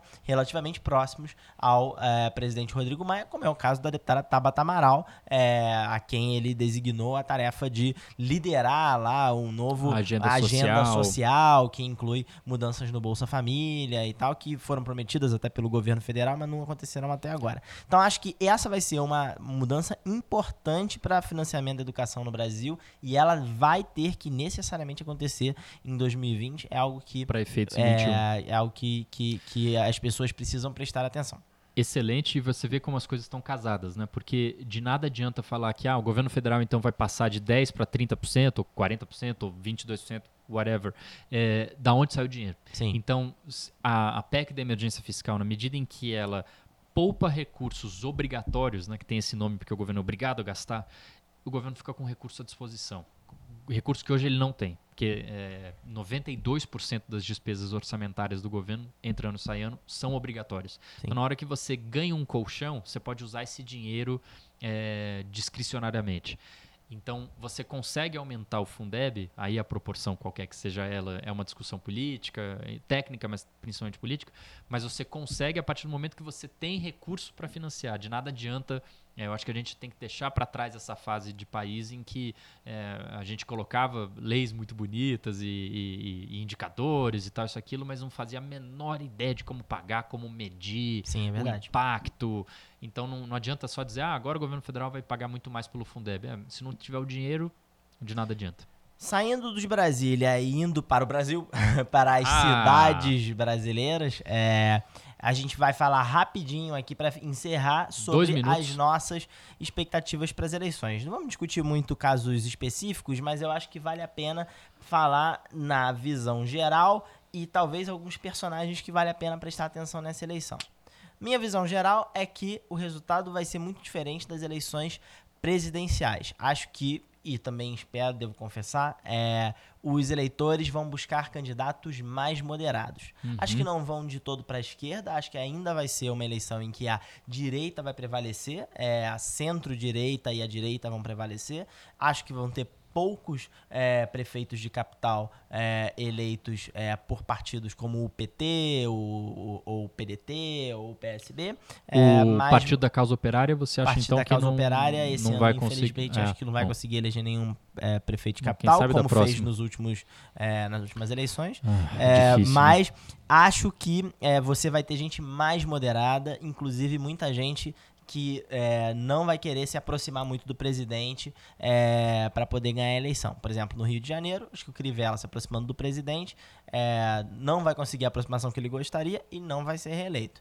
É, eu acho que o Carioca vai optar por uma opção um pouco mais, é, um pouco mais é, razoável. E acho que isso vai acontecer Bom, porque... em várias outras capitais, é, várias outras capitais brasileiras. Eu queria, ah, desculpa, é, Claro. eu queria chamar a atenção para justamente para a eleição do Rio, porque ela você vê grandes cronistas da cidade como o Rui Castro, dificilmente tem alguém vivo que conheça mais o Rio de Janeiro e sua história do que o Rui Castro. né? Ele acabou de publicar o, o, o- livro de número 122 da vida dele. É um catatal de 600 páginas pela Companhia das Letras, que é década de 20. o Rio dos anos 20. E, e Faz eu- sentido, porque é 100 anos depois. não é? E o livro começa em 31 de dezembro de 1919 e termina em 1 de janeiro de 1930. Então ele pega todo aquele período. Quem viveu no Rio, quem fez o quê, quem compôs que música, quem era político, quem era surfista, jogador de futebol, enfim. É, ele conhece o Rio com a palma da mão dele. Ele, tratou dos seus grandes personagens, do Nelson Rodrigues ao Mané Garrincha, de Carmen Miranda, de Bossa Nova, de todo mundo. É, e ele diz que o Marcelo Crivella é o pior prefeito que o Rio de Janeiro jamais teve. É o pior. É, não é muito difícil a gente é, saber disso, dado. dado E não é surpreendente que o Rui Castro diga isso também, né? Não, claro, um cara da Castro- boemia, um cara da história, dúvida. do samba e Lógico, tal, que da lê livro, né? diversidade. Que lê. que lê livro. Exato, O Crivella tá do lado que, que, que não lê. Ao, ao contrário, ele censura quem Exato, lê. Ele exato, censura a divulgação exato. de livro. Então, o Crivella, inegavelmente, está do lado errado da história. E aqueles que o apoiam e aqueles que o apoiarão é, é, devem, é, devem perder em 2020. É um pouco de torcida do meu lado, mas também de, de análise. Eu acho essa uma eleição muito interessante. Por quê? A gente vai ter é, muito provavelmente o Marcelo Freixo novamente. Marcelo Freixo foi o segundo colocado em 16, ele perdeu para o Crivella. A gente deve ter o Eduardo Paes, que era o prefeito é, anterior ao Marcelo Crivella. E vamos combinar, um dos melhores prefeitos que o Rio de Janeiro já teve. A cidade foi transformada na gestão do Eduardo Paes, goste dele ou não, do Uhum. seu estilo. é, e também, obviamente, tem toda a sua história é, de proximidade com o Cabral, que está preso e tal. E isso provavelmente vai ser um problema para ele na eleição. Ah, o governo Cabral, o governo é, Eduardo Paes transformou a cidade, né? Uhum. É um governo muito. Hoje acho que as pessoas olham para trás e veem que teve um impacto grande é, de melhoria da vida do carioca no período que o Eduardo foi prefeito. Sem- não, sem dúvida. E, e como depois veio o Crivella, você ficou olhando e falou assim: Meu Deus Exato. do céu, eu era feliz e não Comparação. sabia, né? É, Bom, e aí você vai ter o Eduardo Paes e o Marcelo Freixo. O que, que o Marcelo Freixo fez de 16 para cá? Ele é um candidato muito diferente em 20, se ele de fato for candidato, do que ele foi em 2016. É, em 2019, ele fez manifestações muito mais ao centro do que o, o próprio Marcelo Freixo jamais tinha feito. Sim. É, quando teve aquela operação policial que matou o, o jovem que estava mantendo refém um- uma turma dentro de um ônibus, ele, contra o discurso majoritário da esquerda, ele disse: Olha, eu lamento pela vida do rapaz, mas a polícia agiu corretamente. É, quando ela tem a chance de abater um- uma pessoa, um, um criminoso, que está mantendo um ônibus refém, sem é, co- colocar em risco a vida dos demais, Deve fazê-lo. Lamento, mas deve fazê-lo. O que é horroroso é celebrar a morte do cara. É porque, verdade. Por, por que seja a situação, mas é lamentável que ele tenha falecido. E o governador do Rio de Janeiro saiu celebrando, pedindo para ter um assessor lá pago pelo, pelo, pelo cidadão carioca para ficar filmando ele com o celular, depois publicar em redes sociais e tudo mais. E no segundo semestre de 2019, Marcelo Freixo foi uma pessoa muito importante no Congresso Nacional, ele é deputado federal pelo Rio, é, na lei anticrime do Sérgio Moro. É sempre bom lembrar que essas posições são todas políticas. Ele lá esteve porque o Rodrigo Maia, presidente da Câmara, assim o colocou. Rodrigo Maia, que é do Rio de Janeiro é, e que é filiado ao partido do Eduardo Paes, considerado o filho mais velho do César Maia. Então, a gente está numa eleição que é na cidade do Bolsonaro, na cidade do Rodrigo Maia, com uma candidatura do Marcelo Freixo, que é de esquerda, mas que migrou para o centro, não é do PT. Então, se o Marcelo Freixo vence, a gente tem um, uma mensagem muito poderosa para a esquerda adiante, que é dá para vencer sem ser PT, mas tem que caminhar para o centro. Se vence o Eduardo Paes, é porque o centro parou de se dividir. Né? O centro teve um milhão de candidatos no Rio em 2016, como teve um milhão de candidatos à presidência da República em 2018. E terá vários ainda de novo agora para a próxima eleição. Você está falando de três 22, deles, é. mas, mas, mas, tem, mas tem ainda um outro pelotão vindo atrás. E aí é que tá. E eu não sei se, se, se eles Isso- vão se aglutinar. Pode queimar não. o Eduardo Paes, porque a, a chance que o centro tem para ganhar uma eleição na atual conjuntura brasileira de barulho, de direita puxando a esquerda porque ela precisa e a esquerda puxando a direita porque ela precisa, a única chance que o centro tem é estar unido. Não dá para dividir.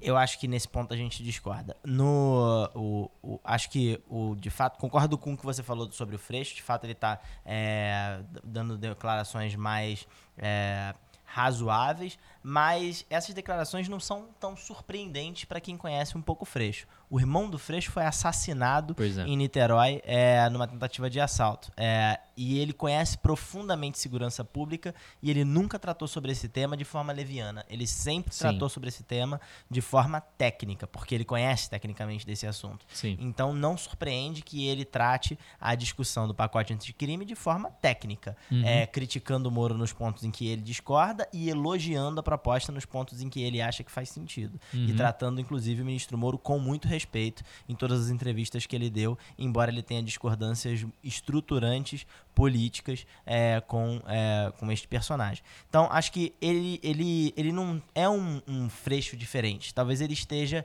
enfatizando aspectos diferentes, mais disposto a fazer alianças, é algo que ele nunca esteve. Pois é. É, nessa eleição ele está ativamente buscando o apoio do PT é, e foi uma coisa que ele nunca fez. Uhum. É, ele sempre tentou ser candidato sozinho pelo pessoal e tal, mas ainda assim eu acho muitíssimo improvável que, Que ele, ele ganhe a eleição. Acho Uhum. muitíssimo improvável que ele ganhe a eleição. E eu acho que você esqueceu de mencionar um personagem que vai ser muito relevante nessa eleição, que é o ex-presidente do Flamengo, Eduardo Bandeira de Mello, que vai ser candidato pela rede.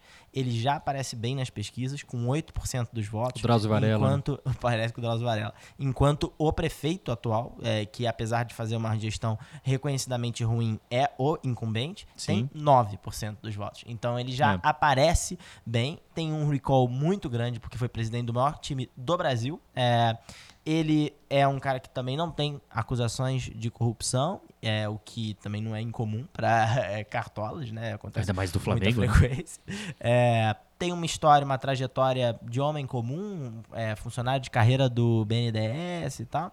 É, possivelmente conseguirá apoio de outros partidos ao centro-esquerda, que é onde ele se posiciona politicamente, e traz um frescor, uma novidade com um histórico de realizações enquanto é, gestor de um time de futebol. Isso rendeu a eleição do Macri em Buenos Aires, rendeu a eleição Que era do presidente do prefeito, Boca Juniors. Sim, presidente do Boca Juniors. A eleição do prefeito de, é, de Belo Horizonte, que era presidente do Atlético, Atlético Mineiro. Mineiro. É, Mas também teve o Berlusconi, do Milan, né? Exato, Berlusconi do Milan, é verdade. E olha que é, é, ele tá, é, e, e ser de partido nanico não é um problema, porque o prefeito de, de Belo Horizonte é filiado ao PHS. PHS. Foi é. eleito pelo Que PHS. parece uma doença venérea. né? Pois é, parece.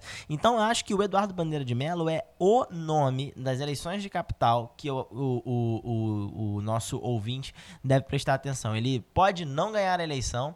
É, eu acho que tem chances reais de ganhar a eleição. é, Tem muita mas incerteza aí, ele, né? mas ele vai ter, mas ele vai ter influência. Agora vamos combinar. Claro, melhor que Marcelo Crivella, ele será, qualquer um será. A cadeira onde eu estou sentado certamente será também. Agora vamos combinar. O prefeito do Rio de Janeiro ser ex-presidente do Flamengo, Pô, mas já deu de Flamengo, chega! Agora, se o Jesus fosse candidato, amigo, Nossa. ninguém segurava, levava é, no primeiro turno. Nossa senhora. Bom, mas acho que esse, a gente se, se aprofundou aqui um pouco no caso do Rio de Janeiro, é, mas é um bom sinal. Acho que os candidatos mais extremos, é, eles dificilmente ganharão a eleição no Rio de Janeiro. É, e eu, acho que isso é uma boa notícia é, para a minha cidade, para a capital. É, é, do, do estado do Rio. Então, acho que isso também é o caso em vários outros locais. Acho que é. São Paulo é muito improvável que o próximo prefeito seja um prefeito muito extremo, seja extrema-direita ou extrema-esquerda, esse é menos provável. É, o, em Belo Horizonte, o prefeito provavelmente Deve vai vencer, ser reeleito. Talvez até em primeiro turno. Provavelmente. É, os atores políticos, inclusive, estão até evitando discutir a possibilidade de se candidatar. Os grandes é. nomes mineiros não vão participar dessa eleição, porque acham que realmente uma eleição já praticamente ganha. É, eu acho que tem algumas outras coisas interessantes para olhar aí. Em Recife, o filho do Eduardo Campos provavelmente vai ser candidato, João Campos. Uhum. É uma, vai ser uma coisa curiosa de ver, porque o Eduardo Campos é um ícone tão importante para esse estado, mas como que um deputado tão jovem, o seu filho, Só é, um ano de é, mandato? É, com um ano de mandato, recém-formado na faculdade, é. vai ser candidato a prefeito da capital. É, me parece uma decisão é, um pouco irresponsável e eu não né? sei se o, se o eleitorado é, pernambucano lá do Recife vai receber bem esse, essa candidatura. Né? no Rio Grande do Sul também o Nelson Marquesan também Alegre. não vai ter uma uma, uma. Em Porto Alegre não vai ter uma eleição fácil, aparentemente, né? Uhum. É o que é muito comum, na verdade, no Rio Grande do Sul. Pois né? é. Eleição é uma coisa relativamente incomum.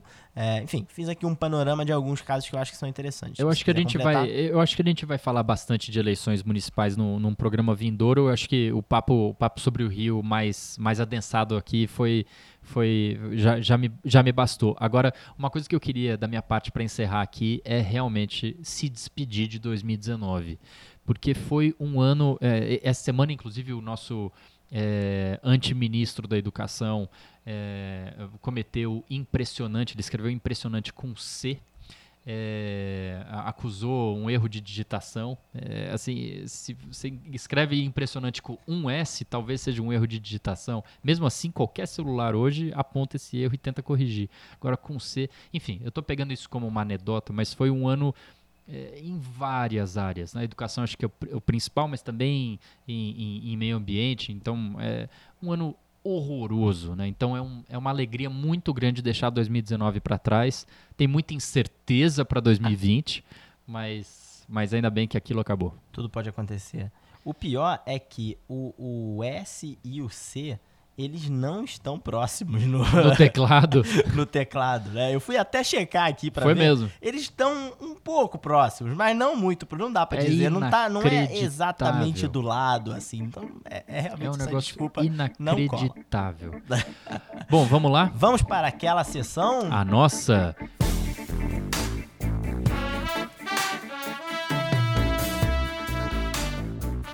Dicas que não tem absolutamente nada na dica a ver com tudo que a gente falou até agora. Olha aí que maravilha. Quer então, abrir? Eu vou abrir aqui com uma dica é, que foi uma estratégia de leitura de fim de ano. Chega fim de ano, alguns vão pra praia, outros não, eu fui. É, foi, é verdade. Fui pra Ilha Grande e a, Aquela sunga é PP, né? Aquela sunga é muito boa. Não, aquela sunga é PP, florida né? e tal. Isso, é. Muito legal. É, comprei naquela, naquela loja que você me indicou. Ah, ela é ótima. É. o, então, lá na praia, lendo meus livros, eu decidi que iria concentrar as minhas leituras em livros sobre temas parecidos, sobre mais ou menos o mesmo tema.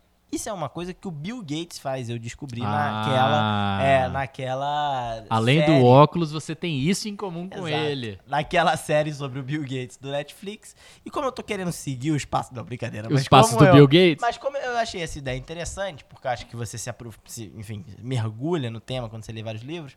É, eu resolvi ler mais sobre inteligência artificial, que é Opa. um tema que eu estava é, com interesse em é, aprender mais é, e que acho que tem um pouco a ver com o meu, o meu trabalho hoje em ensino profissionalizante. Que é bem artificial. Que é bem artificial e não tem é, muita inteligência, inteligência. Não, brincadeira. Ou tem, requer muita inteligência. Não sei se minha, mas... É. Veja, e eu, eu acabei lendo livros de ficção, não ficção, várias coisas sobre o mesmo tema. Eu li o livro Máquina, é, é, Máquinas Como Eu, que é, a nossa convidada Laura Carvalho Laura. sugeriu aqui, é, e que eu já estava com vontade de ler há um bom tempo, mas não consigo emplacar no Clube do Livro, qual eu participo com o João. É, então, eu li, é, é o livro do Yoma Kion, li um livro chamado A Higher Ed, é, Robot Proof Higher Education, é, é educação de ensino superior à prova de robôs, que é do, do reitor da Universidade Northeastern, falando sobre educação é, nos tempos de inteligência artificial. E eu tô lendo um livro agora que eu mencionei mais cedo, chamado AI Superpowers, Ah, que é um livro de um especialista chinês que foi presidente do Google na China e é um dos maiores especialistas em inteligência artificial do planeta, que é, descreve as disputas entre as empresas de tecnologia que estão na China e que são disputas mirabolantes, completamente loucas, porque as empresas lá é, têm licença para copiar, podem copiar à vontade, licença que eu digo, enfim, não legal, mas é, tem o hábito de copiar é, concorrentes do Vale do Silício e tal, e ele defende que essa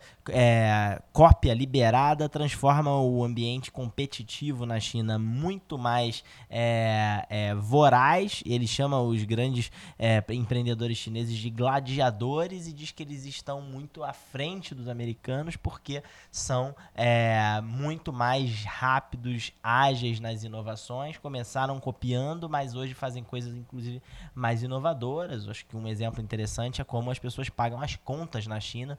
Não sei se é, o ouvinte ouviu de alguém que foi à China recentemente, mas ninguém usa mais cartão de crédito. Na China, todo mundo usa aproximação do celular. É difícil até achar uma máquina de cartão de crédito que dirá é, é, dinheiro em cash. Então, ele descreve as di- diversas brigas entre grandes é, empreendedores chineses e é uma delícia de ler porque as histórias são muito bem escritas e ele anuncia muito, é, é, é, prevê muito do que será o futuro da inteligência artificial. Pô, É, vale sensacional. super a pena ler. Eu ainda vou ver alguns outros livros também que me recomendaram de inteligência artificial, mas eu tô gostando dessa ideia de concentrar leituras em torno de um tema. É, acho que é uma boa Ganha estratégia. expertise naquele tema e quando você volta a ele depois de muito tempo, você já tem uma bagagem acumulada, né? Exato, É, exatamente. você Ainda mais quando esse tema, obviamente, do- tem a ver com a tua vida e as coisas que você faz, que eu Claro. acho que é o caso de inteligência artificial pra. E sempre bom lembrar a ouvinte, o ouvinte do Jornalista Paisana, que todas as nossas referências ficam com links aqui é, no- no- no- na plataforma onde você estiver ouvindo. A, a minha dica é de um livro que eu li também nesses, nesses dias iniciais, comecei, eu li é, exatamente depois do, da, da mudança de calendário. É de uma poeta mineira que eu não conhecia, a Ana Martins Marques. Ela, ela publicou esse livro pela Companhia das Letras, chama O Livro das Semelhanças. É um livro de poesias. É, eu tô bem pouco acostumado a ler poesia e isso foi o que me motivou ainda no fim de 19, ou seja, dias atrás, ah, a falar, cara, eu quero começar a 20 lendo, lendo poesia, nem que seja o único livro de poesia que eu vou ler no ano todo. E eu não podia ter acertado mais. É, é, a dica quem, quem me deu na realidade foi, foi a Bárbara, minha companheira, e eu achei um livro arrebatador, porque ela, você tem poesias que são engraçadas, você sorrir lendo e é, poesias, enfim, é, é, é, espertas, mas ela tem é, fundamentalmente poesias que, que, que me emocionaram mesmo, que eu, que eu li e, e calou fundo, e eu fui pensar na minha infância, fui pensar na minha trajetória e fui pensar em diversas outras coisas. Eu achei muito, muito rica a, a leitura é, da Ana Martins Marques. Eu coloquei no Instagram algumas delas e, e- e eu super indico. Tem poesias que são eh, breves, um, coisas assim de uma estrofe e aquelas e outras que são de páginas e páginas. E a minha segunda dica e última, já que a sessão é no plural, né, é uma matéria do Wall Street Journal sobre a, uma casa de 1913 modernista eh, na Catalunha que está à venda. E o vizinho dela era o Salvador Dali, mas ele ali não morou, né? Ele olhava para lá quando abria a janela. Não era o Salvador Dali. Não era dali, ele era daqui. E essa casa modernista, ela, aí a matéria traz as fotos do interior, é um negócio é- é- é fantástico.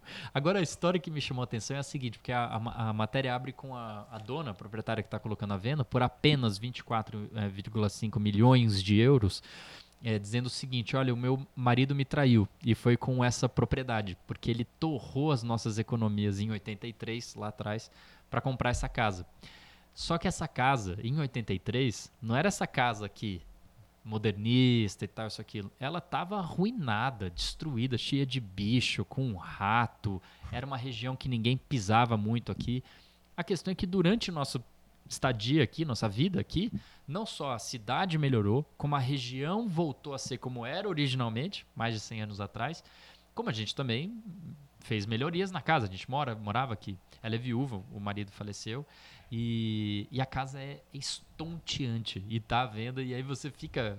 Menos a matéria, embora seja interessante também, mas mais as fotos, você fica imaginando.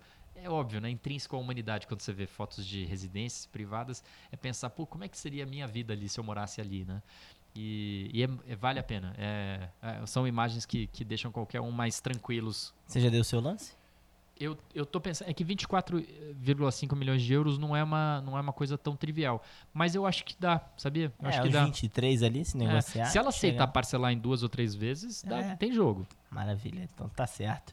Senhores e senhoras, muitíssimo obrigado pela. Se você aguentou ficar até aqui. Certamente é, sim. Agora, não demos nenhuma dica musical, vai ficar a cargo do Vitor Garcia escolher a música que ele quiser. E com isso você vai descobrir qual é o gosto musical do nosso querido produtor, Aham. editor e paciente aqui que nos ouve.